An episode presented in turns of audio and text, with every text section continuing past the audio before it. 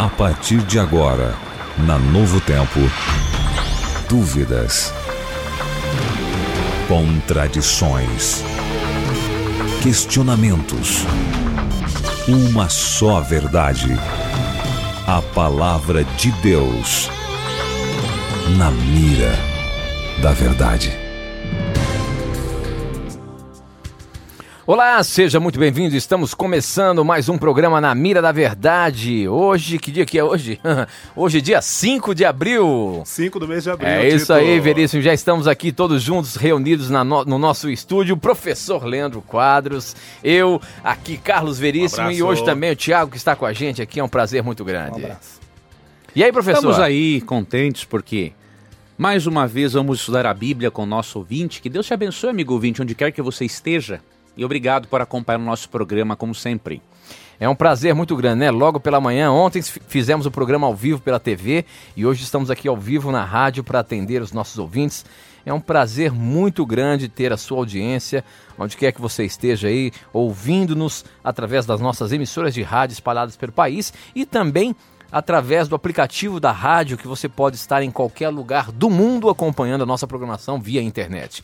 Obrigado pela sua participação. Eu sempre costumo dizer que é você quem faz o programa acontecer. Portanto, mande a sua dúvida, mande as suas perguntas para nós colocarmos na mira. E o professor Leno Quadros, que está na mira, tem que responder baseando-se na palavra de Deus. Para você participar do programa, você pode usar o seu WhatsApp. O nosso número é 12 981 510081. Você pode fazer sua pergunta pelo WhatsApp que chega aqui pra gente na hora, ou então você também pode é, mandar a sua pergunta através do YouTube, o nosso canal no YouTube, youtube.com barra Novo Tempo Rádio. Participe, mande as suas dúvidas pra gente e vamos aprender mais da Palavra de Deus.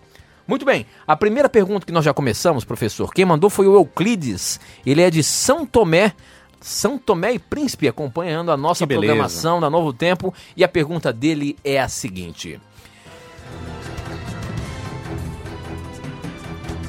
Gostaria que me esclarecesse acerca do dia de Pentecostes e do falar em línguas dos homens e dos anjos. Isso é normal, professor? Na verdade, quando estudamos sobre o dom de línguas na Bíblia, percebemos que o dom de línguas teve propósitos puramente evangelísticos e não poderia ser diferente, amigo ouvinte, porque o propósito de Deus com os dons espirituais é promover o crescimento da igreja e a expansão da mensagem de salvação. Quando lemos Atos capítulo 2, percebemos que o dom de línguas cumpriu exatamente este propósito. Né? Dos Atos capítulo 2, ali, dos versos 5 ao 13, percebemos que o dom de línguas foi utilizado para que a mensagem de salvação fosse anunciada para pessoas de vários lugares do mundo que se encontravam em Jerusalém, para a chamada festa do Pentecostes, né?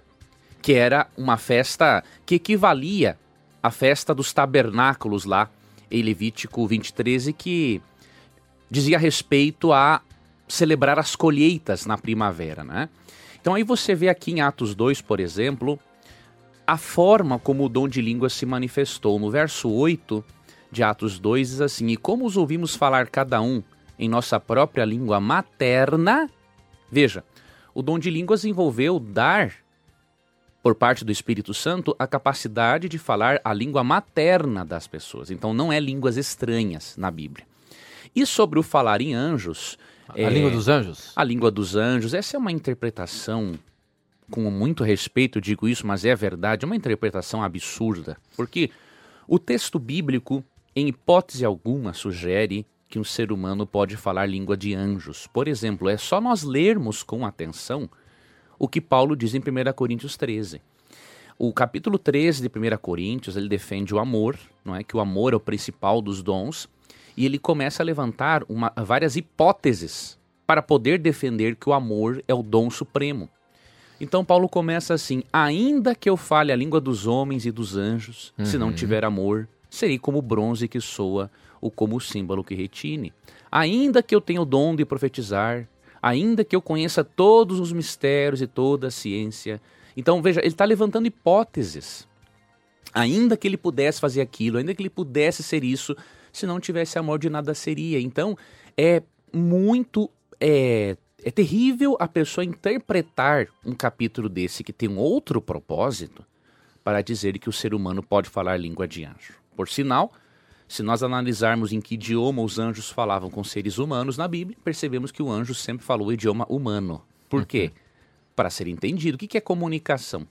Todo estudante de comunicação sabe que comunicação é fazer se entender. Então, se uns anjos falassem num idioma diferente para o ser humano, os anjos não seriam bons comunicadores, seriam péssimos comunicadores. Então, se o próprio anjo faz-se entender, imagine se Deus ia dar um dom angélico para um ser humano falar outro ser humano. Um absurdo. Agora, professor, como é que surgiu essa, essa questão do, do dom de línguas? Isso que a gente ouve falar hoje em dia aí, que são palavras que a gente não consegue entender, mas é, como é que surgiu isso daí? Um dos motivos foi muitos irmãos crerem cegamente em algumas traduções um pouco equivocadas e não terem se aprofundado no texto bíblico.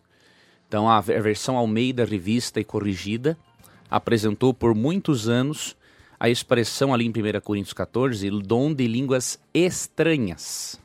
Uhum. Só que essa palavra estranhas não existe no texto grego, tanto que ela estava em itálico na Almeida Corrigida e na Almeida Atualizada já foi tirada né? O tradutor tentou dar um sentido ao texto, mas na verdade ele piorou as coisas, uhum. colocando o termo estranhas. Então, é, foi por causa disso. Então, muitas pessoas liam línguas estranhas, achavam que tinha que ser uma coisa estranha que ninguém entendesse, sendo que é o contrário. No capítulo 14 da carta aos Coríntios, Paulo está corrigindo um uso equivocado do dom de línguas na Bíblia. Então não tem nada de estranho no dom de línguas bíblico. Isso confirma então que o dom de línguas bíblico é o dom de idiomas mesmo. Exatamente. O que aconteceu lá no Pentecoste é o que deveria acontecer nas igrejas hoje se fosse preciso. Exato, amigo. Porque se não tem é, estrangeiros ouvindo a mensagem, qual o sentido de ter o dom de línguas, não é, é isso? É isso aí, amigo. Você chegou no ponto. Não tem o que acrescentar. Ok, muito bem. Participe do programa, mande as suas perguntas pra gente. O nosso número é 12 é, é 12 9, 981510081. Você pode participar mandando a sua pergunta através do WhatsApp e também pelo YouTube, youtube.com/barra Novo Tempo Rádio, tá bom? Essa pergunta chegou pelo WhatsApp. Quem mandou foi a Dirce. Ela é de Brusque, no Rio Grande do Sul, e ela pergunta o seguinte. Certa vez, uma pessoa me perguntou: como explicar a doutrina como o juiz investigativo tão defendida pelos adventistas, se ela nasceu de uma mentira sobre a volta de Jesus e remendada após a verdade vir à tona? Professor Leandro Quadros, a questão do a questão do juízo investigativo, isso realmente foi uma doutrina para remendar a decepção da da dos mileritas, quando marcaram a data para Jesus voltar e isso não aconteceu? A pessoa quando afirma uma coisa dessas, ela não sabe o que está dizendo, né? Por que, que ela não sabe o que está dizendo? Ela nunca estudou, na verdade, a doutrina do juízo pré-advento. Então, é na verdade a pessoa que argumenta assim, ela está movida por um preconceito cego. Por quê? Ela leu algum crítico desinformado escrever alguma coisa, né? E ela não foi analisar a fundo a doutrina.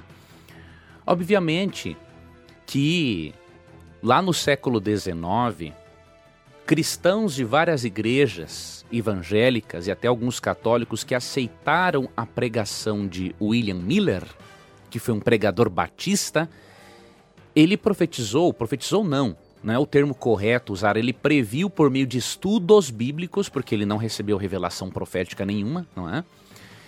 Que Cristo voltaria no período de 1843. Isso não era só ideia dele, outros pastores da época acreditavam nisso, que o cálculo das profecias de 2300 anos em Daniel 8:14 daria em 1843. Depois acabaram por influência de Samuel Snow, crendo que Cristo voltaria em 1844. Obviamente Cristo não veio, eles se decepcionaram e foram estudar melhor o livro de Daniel para entender o que aconteceu. E aí eles perceberam que, na verdade, o santuário a ser purificado não seria a terra em si com a volta de Cristo, mas seria o próprio santuário celestial. E aí eles entenderam que seria o juízo pré-advento. Então, por causa de uma falha humana, interpretar o evento que ocorreria neste período, isso não significa que a doutrina do juiz é falsa. Por quê? Porque ela é bíblica. Então, quando você estuda 1 Coríntios 15, que fala da ressurreição dos mortos, eu pergunto como que Cristo vai ressuscitar para a vida se antes ele não definiu quem é digno ou não da, da primeira ressurreição? É óbvio que se a volta de Cristo é acompanhada de uma ressurreição, é óbvio que antes foi realizado um juízo para definir quem é digno ou não da primeira ressurreição ou quem é digno da segunda ressurreição, que será a ressurreição para a perdição. Outra coisa, Daniel, no capítulo 7, menciona claramente um juízo pré-advento, ou mesmo que juízo investigativo, um juízo pré-advento que ocorre antes da volta de Cristo. Não tem dúvidas disso. Daniel 7, 9 e 10 diz o seguinte: vou ler aqui para nós. Continuei olhando até que foram postos uns tronos e o ancião de dias se assentou.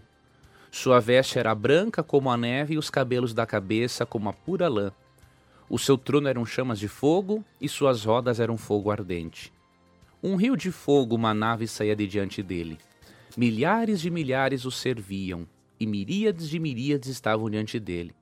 Assentou-se o tribunal e se abriram os livros. Em que contexto assentou-se esse tribunal e se abriram os livros? Logo depois do surgimento de um quarto animal em Daniel que representa o surgimento do Império Romano e depois o surgimento de Roma papal é logo após o surgimento desse império, Roma, em duas fases, pagã e papal, que aparece esse juízo em cena. Então, olha a sequência. Roma papal, ali, por volta de 1798, dominava ainda de 538 a 1798, quando o Papa Pio VI foi preso pelo general Berthier. Né? Então, tinha que ser após 1798 esse juízo aqui dos versos 9 e 10. E, obviamente, esse é um juízo que ocorre antes da volta de Cristo para poder demonstrar perante o universo quem é digno ou não da primeira ressurreição. Então, é uma doutrina bíblica. Não é? Qualquer pessoa que se aprofundar no assunto vai perceber que é uma doutrina puramente bíblica. Ok, professor. Muito bem. Você pode mandar sua pergunta também pelo YouTube, como Erlan. O nosso, o nosso endereço é youtube.com/barra Novo Tempo Rádio. O Erlan, sua pergunta está na mira, meu amigo. Ele está dizendo aqui para gente o seguinte, professor. Já mandei essa pergunta várias vezes e ainda nada. pois não, a sua pergunta está na mira agora, meu irmão. E a pergunta dele é a seguinte: em Apocalipse, fala que na nova cidade não haverá dia nem noite, porque a glória de Deus ilumina a cidade. Agora ele quer saber o seguinte, professor: será que fora da cidade haverá dia e noite? Com certeza. A Bíblia, quando nós estudamos ali o livro de Isaías, né, capítulos 65, 66, ali percebemos Deus não vai destruir os astros na nova terra, não tem uma lógica nisso. O que Apocalipse fala realmente é que dentro da cidade santa não necessita-se da luz do sol e nem da lua, porque a glória de Deus já é suficiente, diríamos assim, para iluminar toda a cidade. Então, o que a Bíblia fala é apenas que dentro da cidade santa não se necessita da luz do sol. Agora, isso a Bíblia não está dizendo que Deus vai destruir os astros depois da volta de Cristo. Agora, a gente ouvindo isso lá na, na Nova Jerusalém, então, é bom, se bem que a gente não sabe como que vai ser a questão do descanso do ser humano, não sei se vai precisar descansar, dormir e tudo mais, não é isso? É, a gente não tem informações, né? Mas Deus vai manter o ciclo normal. Por exemplo, Isaías 66, 23 tipo, uhum. fala que é, nós vamos ter ainda na nova terra adoração sabática. Hum, né? Então a celebração só. semanal. Qual, qual livro e o capítulo? Isaías 66, prometendo, fazendo uma promessa referente à nova terra, né? Uhum. O texto mostra que, mesmo que nós, obviamente, nós vamos adorar a Deus constantemente, ter comunhão com Deus, mas ainda assim o dia especial de adoração será preservado.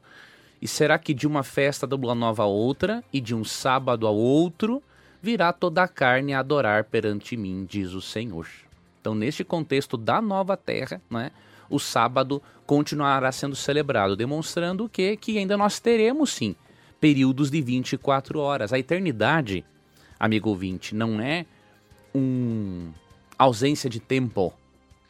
Na Bíblia, na a eternidade na Bíblia é um tempo sem fim. Não é ausência de tempo como ensinavam os gregos, né?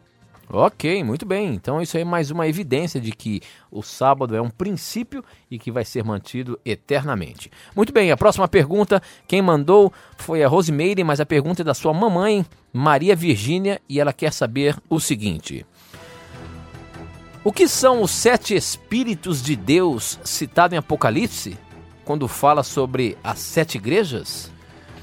Ali é o seguinte, o número sete na Bíblia representa a plenitude. Perfeição. Né? Perfeição. Então Deus, quando criou o mundo em seis dias, faltava alguma coisa.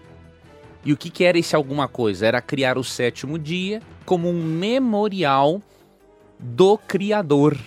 Então o número sete se representa a perfeição divina quando ele conclui toda a criação, estabelecendo o sábado, não é, como o último e sétimo, obviamente, dia da semana. Então, os sete espíritos é uma referência ao Espírito Santo em sua plenitude. Né, você vê em Apocalipse, capítulo 1, verso 4, a menção aos sete espíritos. E ali, interessante que no verso 5 você vê uma referência a Cristo e a Deus Pai. Ou seja, Apocalipse 1, 4 e 5 é puramente um texto trinitariano um texto que fala da Trindade.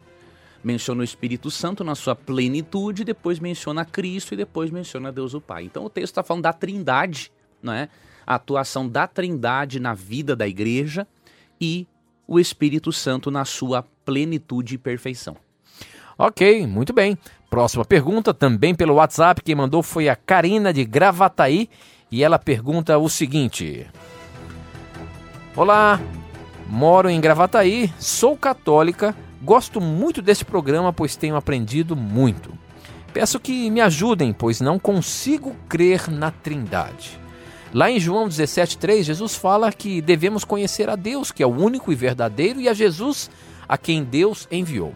Se o Espírito Santo é uma pessoa, então se a Trindade fosse personificada, apareceriam três deuses. Como isto? Lá em Apocalipse 22 fala do trono de Deus e do Cordeiro. Onde está o Espírito Santo? Ele não existe mais? Mas se ele é uma pessoa, seria um Deus menor? Onde ele está? Não deveria ter também um trono para ele? Não entendo isso. Me ajudem, por favor. Vamos ajudar essa nossa irmã católica. Veja, minha amiga, obrigado por sua pergunta e por você apreciar o nosso programa. É uma satisfação para nós podermos de alguma forma ajudar você no seu estudo da Bíblia. Veja, por que que vamos começar respondendo à segunda parte da sua dúvida. Por que que o trono do Espírito Santo não é mencionado em Apocalipse 22, assim como o trono do Pai e o trono de Cristo? Existe uma razão para isso. E você vai perceber que isso não indica que o Espírito não existe. Para você entender o porquê de o trono do Espírito Santo não ser mencionado, é importante você compreender a função do Espírito Santo no plano de salvação. Esta função percebemos ela aqui em João capítulo 16, versos 8 e 14. Existem outras funções dele, obviamente, mas no verso 8 diz assim: Quando ele vier, convencerá o mundo do pecado, da justiça e do juízo.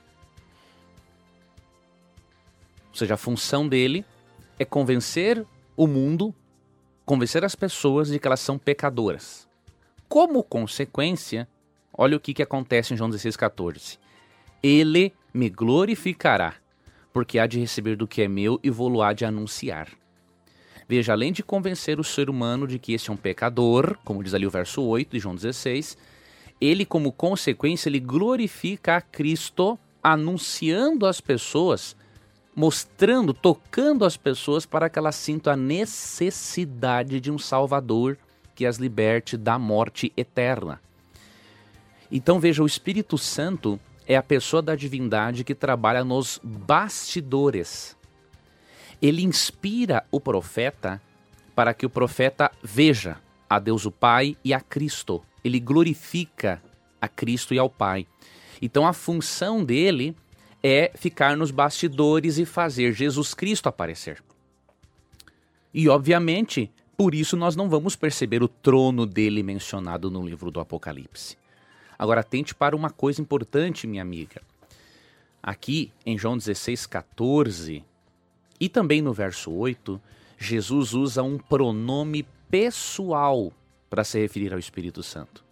No verso 8, ó, quando ele vier, e em João 16, 14, ele me glorificará. Então, a, o uso do pronome pessoal grego, inclusive aqui no Novo Testamento, é uma prova inequívoca de que o Espírito Santo é um ser pessoal. Então, obviamente, eu não vou me deter muito nesse assunto que é amplo, mas eu vou te dar uma dica e te recomendar um livro para você, minha irmã. Quando você for estudar sobre a Trindade na Bíblia, tenha em mente uma coisa importante. As três pessoas da divindade têm o mesmo poder, a mesma essência divina. O que difere é a, são as funções. No plano de salvação, há uma diferença, sim, entre as três pessoas, uma diferença de função. Tá? O Pai tem uma função superior, depois vem Cristo com a segunda função e o Espírito Santo com a terceira função. Essas funções diferentes não diminuem as pessoas da divindade, somente demonstram uma coisa para nós: a humildade que existe entre os três maiores poderes do universo. Só isso.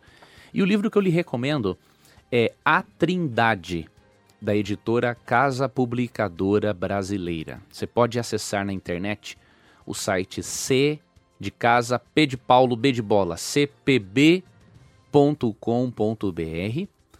cpb.com.br, ou você pode ligar para 0800 979 0606 0800 979 0606. Esse, esse livro, minha amiga, vai ajudar você a entender de forma ampla, tanto na Bíblia quanto na história do cristianismo, a doutrina bíblica da Trindade. Muito bem. Próxima pergunta, quem mandou foi a Geórgia, ela é de Poços de Caldas. Um abraço aí aos nossos ouvintes da Rádio Novo Tempo de Poços de Caldas que estão ligadinhos aqui com a gente no Na Mira da Verdade. E a pergunta dela é a seguinte: Gostaria de saber melhor a respeito da predestinação. Esse assunto me causa muitas dúvidas. Sou presbiteriana e estudo a Bíblia com vocês todos os dias. Glória a Deus pela rádio. Professor, a questão da predestinação. Para a gente contextualizar aqui para o nosso ouvinte, a predestinação é, é eu ser predestinado à salvação ou à perdição. Então Deus tem aí os seus filhos que já estão certos que serão salvos e também tem os seres humanos que já estão predestinados à morte. É assim mesmo o conceito bíblico?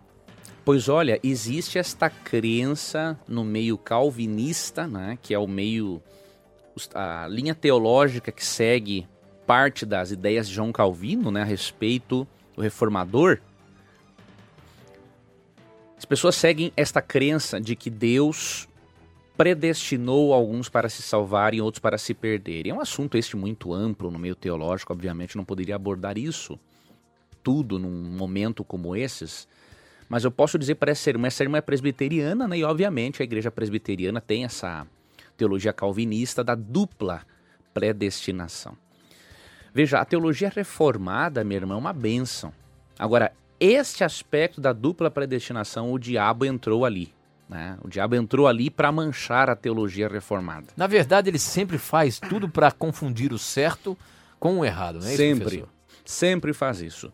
Então, o que, que acontece? As pessoas, quando veem a palavra predestinação na Bíblia, é, muitos acabam, minha irmã, interpretando no dentro do conceito de Calvino. Mas apesar de Calvino ter sido um reformador muito importante e ter feito uma teologia espetacular, nós não podemos deixar de crer que ele foi um ser humano falho, como qualquer outro ser humano. Quando nós lermos o termo predestinação na Bíblia, se nós lermos com atenção, por exemplo, Romanos 8, 29, o assunto vai ficar claro. Romanos 8, 29, falando de predestinação, diz assim: ó, Porquanto aos que de antemão conheceu, também os predestinou, para serem conformes à imagem de seu filho. Você percebeu em que contexto o termo predestinação é usado? Ó, vou ler novamente. Porquanto aos que de antemão conheceu, também os predestinou para serem conformes à imagem de seu filho. Como que é a predestinação de Deus? Não é uma predestinação que predestina pessoas. Ele predestina o tipo de caráter que aqueles que aceitarem a Jesus terão. E que tipo de caráter é esse, ó? Os predestinou para serem conformes à imagem de seu filho. Veja, Deus não predestinou alguns para se salvarem e outros para se perderem. O que ele predestina é que aquele que aceitar a salvação, guiado pelo Espírito Santo, ele tenha um caráter parecido com o de Jesus. Agora, qual que é o argumento que usam para mostrar o contrário? Não isso. Você está você tá mostrando isso para gente. Mas o que que, o que que é ensinado sobre a predestinação por aí? É ensinado o seguinte. Há vários argumentos, Chito, mal utilizados, obviamente. Um deles, por exemplo, são as profecias referentes a Judas. Né? Então, se os salmos falaram que Judas trairia Jesus, então eles creem assim: Deus predestinou Judas para trair Jesus. Só que essa é uma compreensão equivocada. Por quê? Deus, quando profetiza algo, isso só demonstra que ele sabe o futuro, mas não demonstra que ele fez tudo para ser daquele jeito. O fato de Deus prever algo não significa que ele é o autor daquilo. Vou dar um exemplo. Apocalipse 13:8 fala que Cristo é o cordeiro que foi morto antes da fundação do mundo. Ou seja, Deus previu o pecado. Se Deus previu o surgimento do pecado, e isso significa que ele predestina, então Deus é o responsável pelo mal. Se Deus é o responsável pelo mal, amigo ouvinte, aí nós servimos a um Deus psicopata, porque ele predestina o mal para existir e ao mesmo tempo ele não gosta do mal. Uma coisa absurda, um Deus totalmente psicopata. Não é à toa que alguns preferem ser ateus quando se deparam com uma crença dessa. Agora, quando Deus conhece o futuro, isso só demonstra que ele conhece o desenrolar da história, não foi ele que causou. Quando ele profetiza que Judas trairia Jesus, não foi ele o causador disso. Ele somente demonstra que ele conhece a história e sabe os resultados finais das decisões dos pecadores. Né? Então, esse é um dos argumentos que temos como explicar. Obviamente, tem muitos outros que não temos tempo para abordar aqui, mas aprofunde-se, minha amiga, nessa questão. Se você entrar no blog do programa Na Mira da Verdade, novotempo.com.br Na Mira da Verdade, no campo de busca, digite lá predestinação. Você vai ver vários artigos que eu escrevi em que eu refuto esta questão da dupla predestinação. Ok, professor, o nosso tempo está correndo contra a gente, nós temos que ir para o intervalo, mas a gente volta já já. Na mira da verdade. Já estamos de volta, agora são 10 horas e 35 minutos, estamos ao vivo aqui pela Rede Novo Tempo de Rádios e você pode participar do programa, pode continuar fazendo o programa acontecer. Através das suas perguntas, das suas dúvidas, nós estamos colocando o professor na mira e ele tem que responder na verdade, na palavra de Deus. Professor, a próxima pergunta que chegou pra gente é a seguinte. Já já eu falo para você como é que você faz para participar do programa, você que está chegando agora na rádio, mas essa pergunta quem mandou foi o. Uh, deixa eu ver. Deixa eu ver se tem o nome da pessoa aqui. É de Pouso Alegre, mas não disse o nome. A pergunta é a seguinte: Gostaria de saber, à luz da, do Evangelho, se o batismo infantil é válido. Porque existem igrejas evangélicas que batizam crianças. Professor Leandro Quadros, a Bíblia apresenta uma data ou uma, uma idade, uma né? idade, né? Uma idade para que uh, a criança se batize? Não, a Bíblia não apresenta uma idade. O que a Bíblia nos dá são alguns requisitos para a pessoa cumprir e ser batizada. Obviamente, nós vamos partir de um pressuposto aqui, antes de eu explicar é, a questão da, do período do batismo, que o batismo bíblico, a palavra batismo no grego baptizo, significa mergulhar, afundar, submergir. Então, é, nós estamos partindo do pressuposto, amigo ouvinte, de que o batismo bíblico é por imersão, não é por aspersão um pouquinho de água sobre a pessoa. Esse não é o batismo bíblico. Então, vamos partir do pressuposto do batismo por imersão, que é o bíblico. Quais são os requisitos para a pessoa ser batizada? Com base nos requisitos, amigo ouvinte, aí é são os pais, a igreja local, que tem que avaliar se a criança tem ou não maturidade para cumprir com esses requisitos, né? Para o batismo por imersão, bem claro isso nas escrituras. Atos 2, 37 e 38 mencionam alguns aqui dos requisitos, existem outros, eu vou ler este aqui, que diz o seguinte: Verso 38: Respondeu-lhes Pedro: Arrependei-vos e cada um de vós seja batizado em nome de Jesus Cristo para a remissão dos vossos pecados e recebereis o dom do Espírito Santo. Veja, aqui, para o batismo, era necessário que essas pessoas crescem em Jesus e se arrependessem dos seus pecados. Então, biblicamente, a partir do momento em que a pessoa tem consciência de que é um pecador e tem fé na pessoa de Jesus Cristo, e tem capacidade de ser ensinada a respeito de Jesus, a pessoa pode ser batizada. Agora a idade vai variar. Alguns têm maturidade mais cedo, outros terão maturidade para isso mais tarde. Tudo depende de uma avaliação. Ok, para você participar do nosso programa, você pode mandar a sua dúvida, o seu questionamento para o nosso WhatsApp, o número é 12 98151 0081, ou então você pode também entrar no nosso canal do YouTube além de fazer pergunta, ver tudo que está acontecendo aqui nos estúdios. O nosso canal no YouTube é youtube.com barra Novo Tempo Rádio, tá bom? Participe, mande suas perguntas. William Dias, ele de, de Sapucaia do Sul, faz a sua pergunta pelo, pelo YouTube e a pergunta dele é a seguinte: Professor, em que texto alguns cristãos se baseiam para afirmar que haverá um arrebatamento secreto? E como provar o contrário? Existem alguns textos mal compreendidos por muitos irmãos, muitos irmãos sinceros, mas que precisamos ajudá-los a perceberem que a crença no arrebatamento secreto é perigosa, porque ela vai fazer com que muitas pessoas estejam totalmente desprevenidas para receber a Jesus. Como um assim, dos professor? textos, um dos textos usados é esse aqui, ó, Mateus 24, 40 e 41. Falando da volta de Cristo, o texto diz: Então, dois estarão no campo, um será tomado e deixado outro. Duas estarão trabalhando no moinho, uma será tomada e deixada a outra. Então, com base nesse texto, entre outros, alguns veem aqui uma referência ao arrebatamento secreto. Porém, na verdade, o texto não está dizendo isso. A única coisa que o texto está querendo dizer é que se alguns vão ser tomados e outros deixados, o texto está querendo ensinar que nem todos estarão preparados quando Cristo voltar. Alguns serão salvos e outros ficarão aqui perdidos.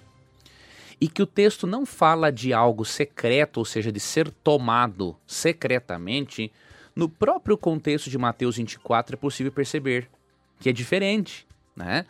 Por exemplo, olha o que diz o verso 27, ó que nos ajuda a entendermos os versos 40 e 41. Porque assim como o relâmpago sai do Oriente e se mostra até no Ocidente, assim há de ser a vinda do Filho do Homem. Em que contexto, amigo 20? Um será tomado e outro deixado. Num contexto em que a volta de Cristo é comparada a um relâmpago. O que, que existe de secreto num relâmpago? Não tem nada de secreto, ele é visível. Então, o ser tomado e o ser deixado simplesmente significa que nem todos estarão prontos quando Cristo voltar. E quando a Bíblia usa uma palavra que tem a relação com arrebatamento, ela usa lá em 1 Tessalonicenses 4, 16 e 17, e o contexto em que a palavra é mencionada é totalmente um contexto de em que a volta de Cristo é visível e audível. Quando menciona os justos sendo arrebatados, isto ocorre por ocasião da ressurreição e ao som de trombetas anunciando a volta de Cristo. Ou seja, não tem nada de secreto. Então, esse é um dos textos que, se contextualizarmos, obviamente perceberemos que a Bíblia não ensina o arrebatamento secreto. E nós temos que ensinar isso aos nossos irmãos de outras igrejas que acabam aí ficando desprevenidos para a volta de Cristo porque creem neste arrebatamento secreto que não é bíblico. Muito bem, professor. Próxima pergunta também pelo YouTube. Quem mandou foi o Rafael Leal.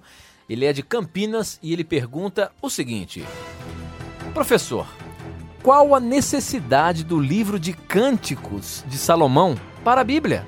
Um livro com conotação altamente sexual?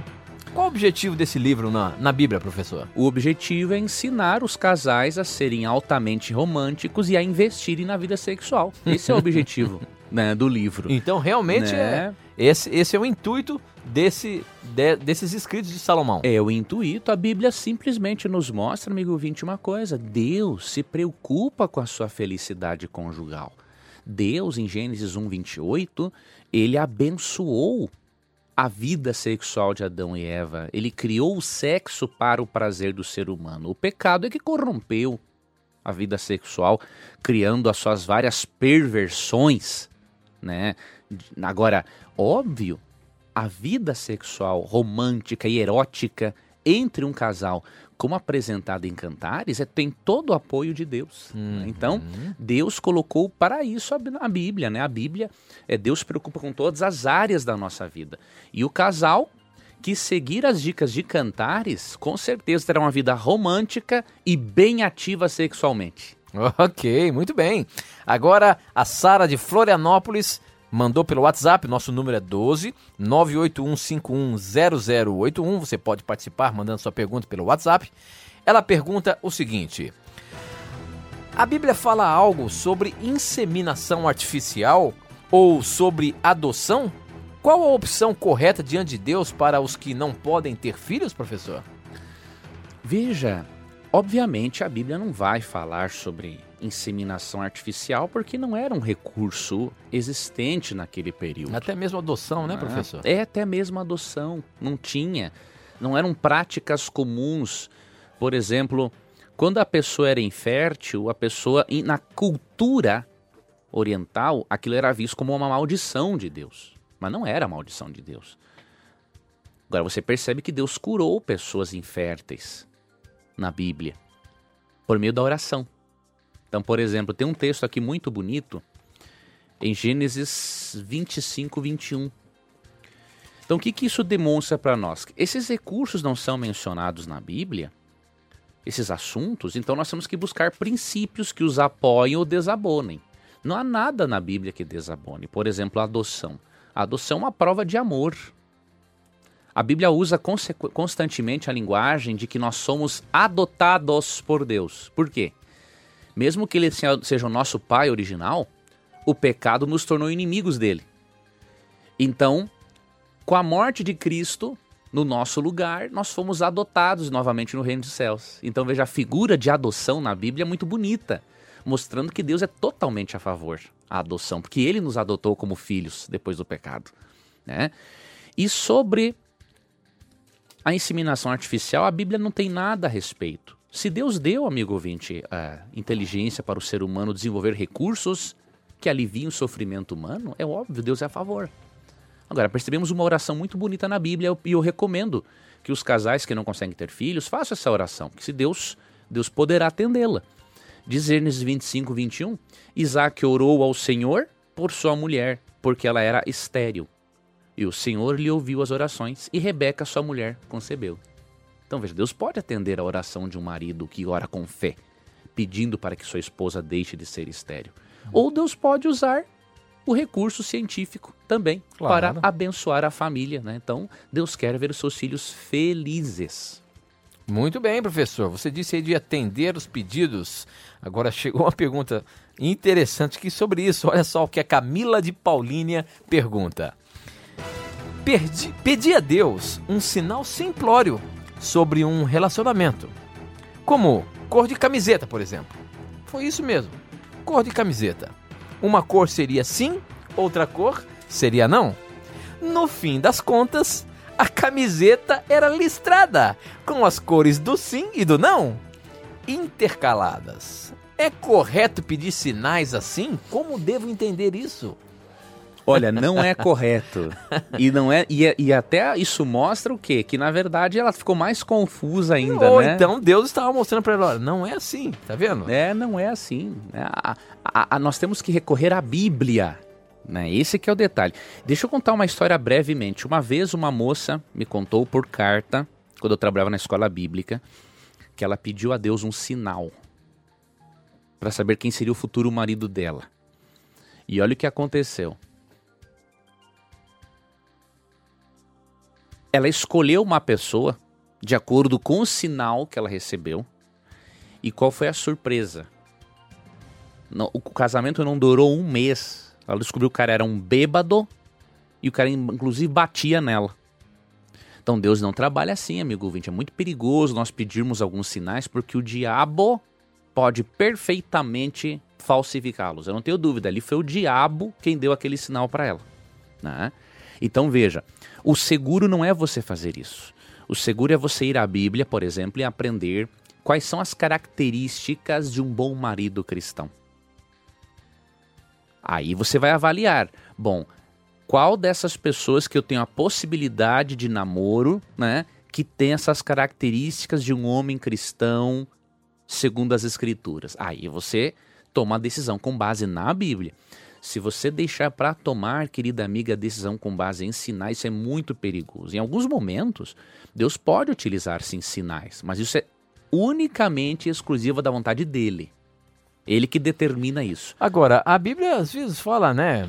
Tem textos bíblicos que diz que Deus pede que façamos é, prova dele mesmo. Mas aí né? é questão do dízimo. Sim, então, mas isso é específico para isso. Exatamente. Tipo... Agora, não tem nenhuma coisa que ele pede um sinal ou que a gente vê, a gente vê textos onde que que ele pediu sinal, o homem pediu sinal a Deus, pediu? por exemplo, aquela questão de aparecer, quem foi aquele, não sei se foi foi que pediu que a lã ficasse molhada e, Exatamente. seca. Foi Gideão, se eu não estou enganado, o personagem. Gideão, se é, eu né? não me engano, Gideão mesmo, né? Que perguntou, é, era um sinal. E era, Deus deu exatamente a, do jeito que ele falou. Ali era uma comunicação direta com Deus. Era um chamado de Deus. Era um chamado de Deus, era para confirmar um chamado. Havia.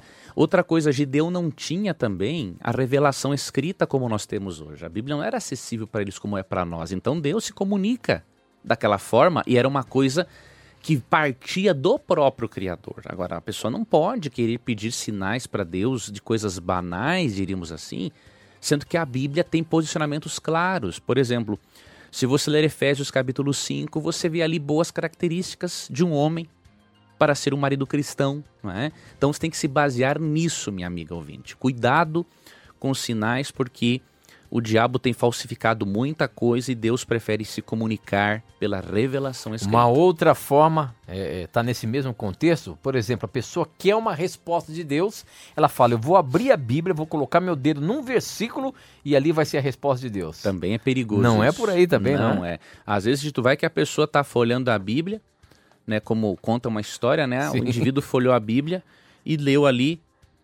Judas foi enforcar-se. Aí o cara pensou assim: não, Deus não pode estar dizendo isso para mim. Ele folheou um pouquinho mais a Bíblia, aí ele abriu no outro texto que dizia assim: ó, o que tem para fazer, faz-o depressa. Então aí é, é coisa complicada, né? Então não é assim que você estuda a Bíblia. Você tem que estudar a Bíblia devidamente, buscar a ouvir a voz de Deus pelas Escrituras, né? Utilizar-se da razão. É isso, Deus é o criador da razão, nós temos que usar a racionalidade guiada pelo Espírito para tomarmos as nossas decisões. Muito bem, eu queria aproveitar e oferecer, como sempre oferecemos em todos os nossos programas aqui da Novo Tempo, uh, um curso bíblico gratuito para você que gosta da Bíblia, que está apreciando o programa Na Mira da Verdade e quer aprender mais sobre a palavra de Deus. Nós temos aqui o curso bíblico Verdades para o Tempo do Fim. Você que está no YouTube, você está podendo ver aí a revista que eu estou mostrando aqui. Mas é um, um você ouvinte, é um curso bíblico em formato de uma revista que você pode ter aí na sua casa gratuitamente. Basta você ligar para a gente agora. 0 operadora 12 21 27 3121 você tem uma equipe, você terá uma equipe ali pronta para receber a sua ligação, fazer o seu cadastro para poder mandar para você o curso bíblico Verdades para o Tempo do Fim. São temas fantásticos para os dias em que estamos vivendo, o tempo do fim. E se você quer saber mais sobre isso, peça agora mesmo. 0 operadora 12 2127 31 é, 3121. É de graça, é para você. Muito bem. Próxima pergunta. Participe mandando suas perguntas pelo nosso WhatsApp, o número é 12 981510081 ou pelo YouTube, youtube.com/barra Novo Tempo Rádio. A pergunta, essa chegou pelo nosso, nosso WhatsApp, ela veio de Ouricuri, no Pernambuco, e quem mandou foi o Evandro. A pergunta dele é a seguinte: De quem são os corpos dos santos que ressuscitaram no capítulo 27, versículos 52 e 53 de Mateus, professor? Ah, houve um arrependimento sincero também de, do centurião? Ele quer saber. Duas perguntas aí, mas vamos lá para a primeira pergunta. Me parece que no capítulo, 20, é, no capítulo 27 de Mateus, quando Jesus ressuscita, ressuscita, corpos também se ressuscitam, professor. Ou corpos também ressuscitam. Esses corpos, conseguimos identificar quem eram esses santos? Não tem como identificarmos, né? O que a Bíblia mostra é que havia um propósito para essa ressurreição especial. Aqui diz, no verso é, 52 de Mateus 27, por exemplo, abriram-se os sepulcros e muitos corpos de santos que dormiam ressuscitaram. Verso 53, e saindo dos sepulcros depois da ressurreição de Cristo, de Jesus, entraram na cidade santa e apareceram a muitos. Então a função dessa ressurreição especial aqui era fazer com que essas pessoas ressuscitadas, conhecidas até então por aquelas pessoas, testemunhassem da ressurreição de Jesus. Mais ou menos assim, olha, se eu estou aqui vivo diante de você, é porque Cristo ressuscitou. Então, eles eram testemunhas da ressurreição de Cristo. Agora, não tem como identificar essas pessoas, é impossível. Ok, vamos lá. Próxima pergunta. Quem mandou a Mariana de Itabuna, na, Bahia. A pergunta dela é a seguinte: Gostaria de pedir um auxílio para responder a uma amiga, professor. Em alguns trechos da Bíblia, a interpretação de um contexto é cultura. Ou seja, inter... na... é, em alguns trechos da Bíblia, há a interpretação de um contexto, que é cultura. Por exemplo, em dois textos de Paulo, 1 Coríntios e em Timóteo. Ele diz que as mulheres não deveriam falar no culto, mas há um contexto e entendemos que em nossa cultura as mulheres podem participar do culto. Agora, uma pessoa então me pergunta: se há um contexto, então como explicar o homossexualismo? Não seria uma questão cultural também? Não pelo, pelo seguinte motivo. O que envolve princípio, ele é universal. Como que você pode distinguir entre um princípio e um costume cultural? Não é difícil. Primeiro, um costume cultural, uma, uma norma de, de origem cultural, ela é dada dentro de um contexto específico para um grupo de pessoas em particular. Então, um exemplo que você mesmo citou: a mulher não poder falar em público. Isto aparece em algumas cartas de Paulo num contexto em que a sociedade grega não permitia a mulher falar em público. Então, Paulo não entrava em choque com essa cultura para não criar uma barreira. Agora, você vê, por exemplo, que em outros lugares bíblicos, inclusive no Novo Testamento, as mulheres eram até profetisas. Atos 21, 8 e 9 as filhas de Filipe eram profetisas. Juízes 4, verso 4, percebemos Débora. Né? Teve também no Antigo Testamento a profetisa Ulda. Débora era inclusive juíza.